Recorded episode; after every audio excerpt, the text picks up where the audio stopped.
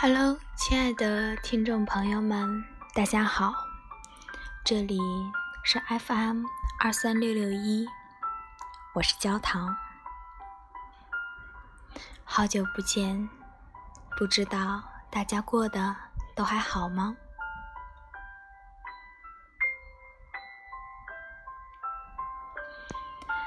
最近焦糖听到了一件让我啼笑皆非的事情。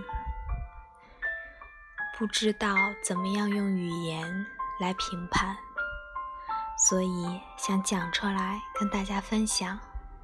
或许你们可以给我一个答案。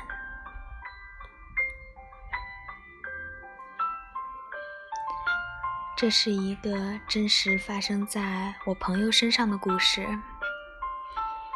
他和我一样在德国读书。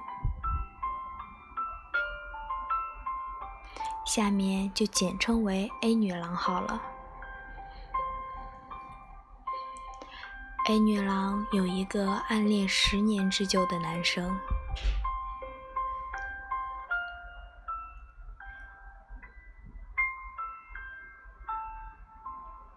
当他跟我们讲这件事情的时候，我们的第一反应都是不相信的。毕竟十年。真的是一个很漫长的时间，占了他人生的整整五分之二，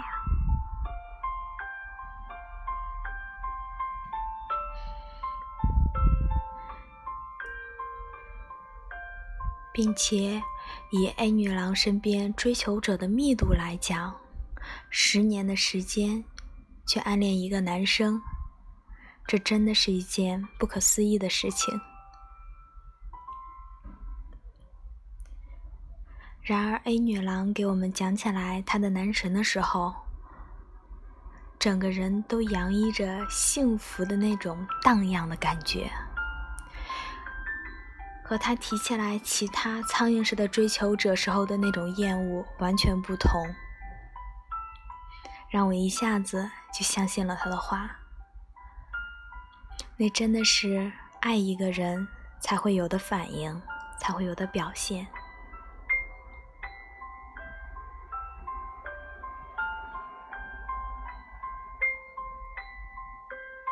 A 女郎讲，当时第一眼看到他就喜欢他，虽然他长得一点都不帅，但是也许真的是基因决定。那种天然的荷尔蒙的吸引，让当时刚刚十五六岁的 A 女郎一下子就记住了这个男生。再后来，有一年的夏天，那个时候他们还都在高中。那一天大概气温有四十多度，A 女郎跟男生抱怨说天好热，口好渴。男生立马冒着四十度的高温，去给她买回来了一支雪糕。大概走路要十几分钟的路程，男生为了赶回来上第二节课，用了十五分钟。跑了来回，A 女郎讲，当时拿着她汗水津津跑回来攥着的雪糕，心里就一个念头：非他不嫁。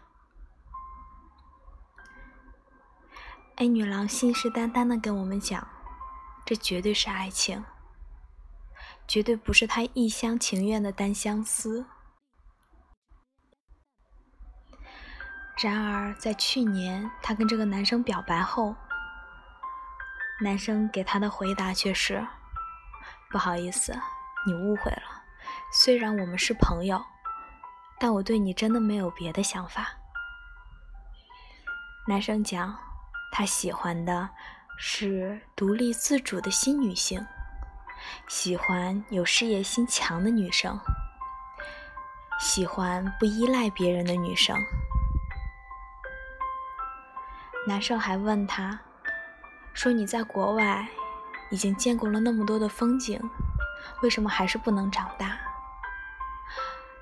男生问他：“你有没有经历过蹦极、跳伞、过山车，各种挑战自我的东西？”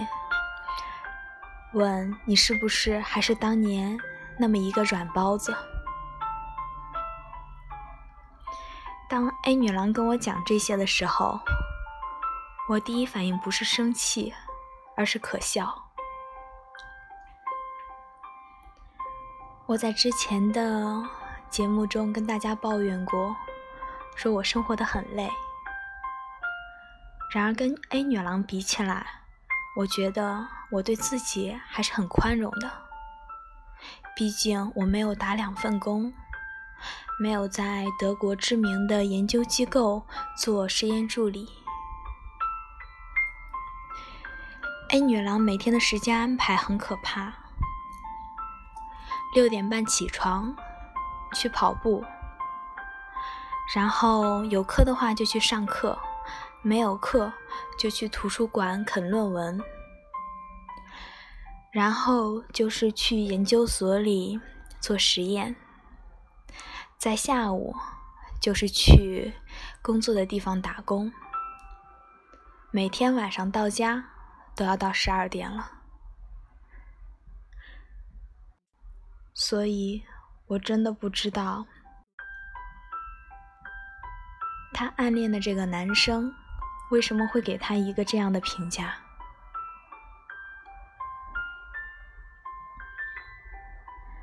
很多了解 A 女郎的人都会问她：“说你这么拼，为了什么？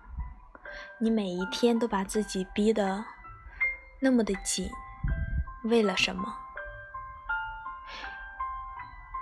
当时 A 女郎跟我讲，说：“为了以后，不管自己的喜欢的人变成什么样子，当他……”站在他喜欢的人的身边的时候，永远都是有底气的，永远可以让他的另一半感到骄傲。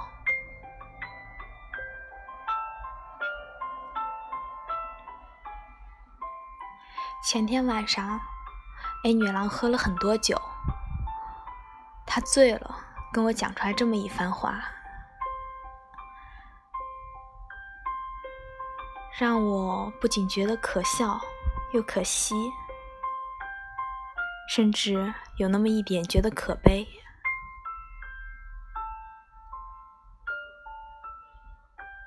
我不知道那个男生，当他知道自己错过了这么一个好姑娘的时候，他会是什么反应？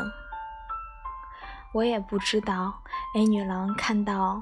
他男生给他的那样的回复的时候，又是什么反应？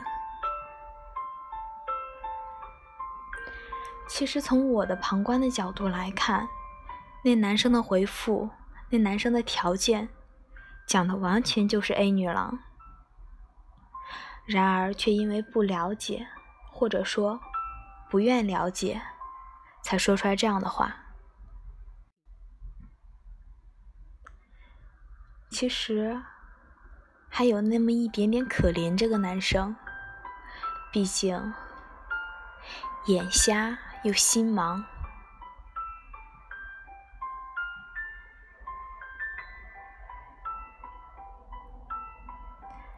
其实这个故事讲出来，多多少少都觉得很无奈。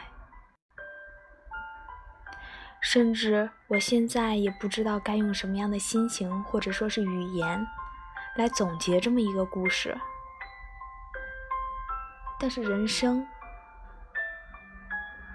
真的像是被命运恶意玩弄的剧本，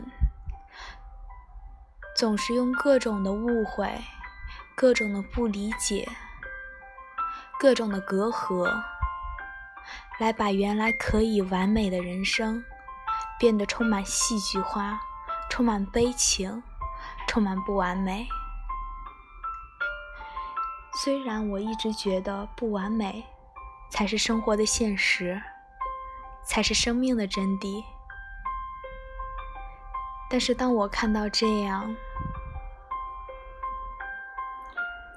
被扭曲的认知的时候，心里仍然会有那么一点点不舒服。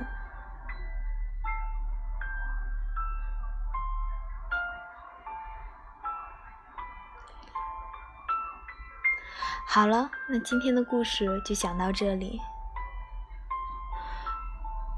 如果你对这个故事或者对这一段感情有什么看法，可以给我留言；或者你们有什么可以劝慰 A 女郎的，也可以给我留言。毕竟她还在牛角尖里出不来。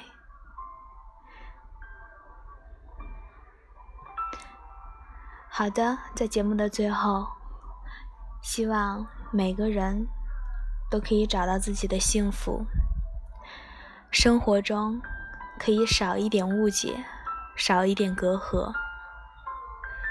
希望你可以跟你喜欢的人互相了解。好的，那我们下次再见。